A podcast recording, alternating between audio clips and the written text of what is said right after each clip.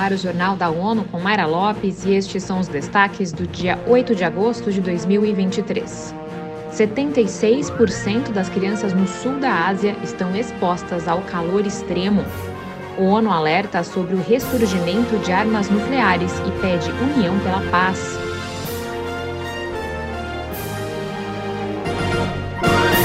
O sul da Ásia tem a maior porcentagem de crianças expostas a temperaturas extremamente altas, em comparação com todas as outras regiões, segundo uma análise do Fundo da ONU para a Infância. A agência estima que 76% das crianças com menos de 18 anos na região, o que representa 460 milhões de pessoas, estão expostas ao calor extremo. Essa categoria implica um local onde 83 ou mais dias em um ano excedem 35 graus Celsius.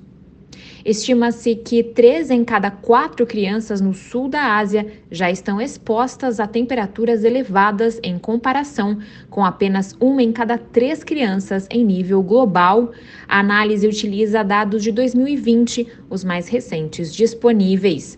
Julho foi o mês mais quente já registrado no mundo, aumentando a preocupação com um futuro em que as crianças, incluindo aquelas que vivem no sul da Ásia, devem enfrentar ondas de calor mais frequentes e severas, em grande parte devido às mudanças climáticas. Debates sobre desarmamento nuclear acontecem nas Nações Unidas para marcar os 78 anos dos bombardeios atômicos de Hiroshima e Nagasaki. A sede da ONU em Viena acolhe negociações do Tratado de Não Proliferação de Armas Nucleares até 11 de agosto. A alta representante da ONU para assuntos de desarmamento, Izumi Nakamitsu, reforçou o alerta que desde o auge da Guerra Fria não há risco tão alto de uma arma nuclear ser usada. A ONU aponta um momento de subida das tensões globais, com um nível recorde de gastos militares mundiais, que supostamente atingiram 2,2 trilhões de dólares em 2022. Ela acrescenta que nos últimos 12 meses, as armas nucleares foram usadas abertamente como ferramentas de coerção e deve preocupar a todos. 66 milhões de pessoas poderiam ser alimentadas com as toneladas de grãos destruídos durante ataques russos às instalações de armazenamento na Ucrânia nesta segunda-feira. Os detalhes com Eleutério Guevani. A informação é da chefe da ONU na Ucrânia, que neste fim de semana visitou o porto de Ismail. Denise Brown expressou choque diante do nível de estragos no local. Brown aponta danos insuperáveis ao setor agrícola na Ucrânia, com o fim da iniciativa do Mar Negro pela Rússia e com recentes e repetidos ataques aos portos ucranianos. A representante destacou que a situação pode acentuar ainda mais a fome das pessoas mais pobres do mundo. Para ela, são extremamente alarmantes ataques das forças russas a armazéns de grãos e a infraestrutura portuária ucraniana. Da ONU News em Nova York, Eleutério Gavan. O Escritório das Nações Unidas para Assuntos Humanitários continua chamando a atenção global sobre a situação dos civis que enfrentam uma situação terrível.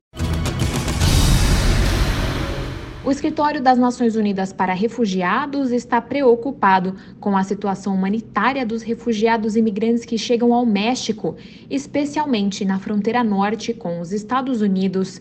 Vamos ouvir Felipe de Carvalho. A agência afirma que a capacidade de receber e prestar assistência no local está defasada. Segundo o Acnur, no lado mexicano da fronteira, famílias com crianças pequenas chegam perturbadas e desorientadas e os abrigos costumam estar superlotados. Muitas pessoas acabam ficando em barracas, em ambientes informais e acampamentos, enfrentando todos os tipos de riscos. Falando a jornalistas em Genebra, o porta-voz do Acnur, William Spindler, disse que sistemas eficazes de recepção e processamento nas fronteiras, incluindo a fronteira sul dos Estados Unidos, são viáveis e necessários para restaurar a ordem, a humanidade e a justiça. Da ONU News em Nova York, Felipe de Carvalho. O Acnur afirma que está pronto para trabalhar com as autoridades nos Estados Unidos para continuar a buscar todos os caminhos seguros possíveis para os requerentes de asilo.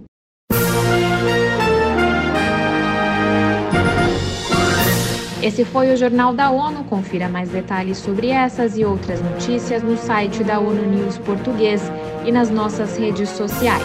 Para nos seguir no Twitter, acesse arroba ONU News.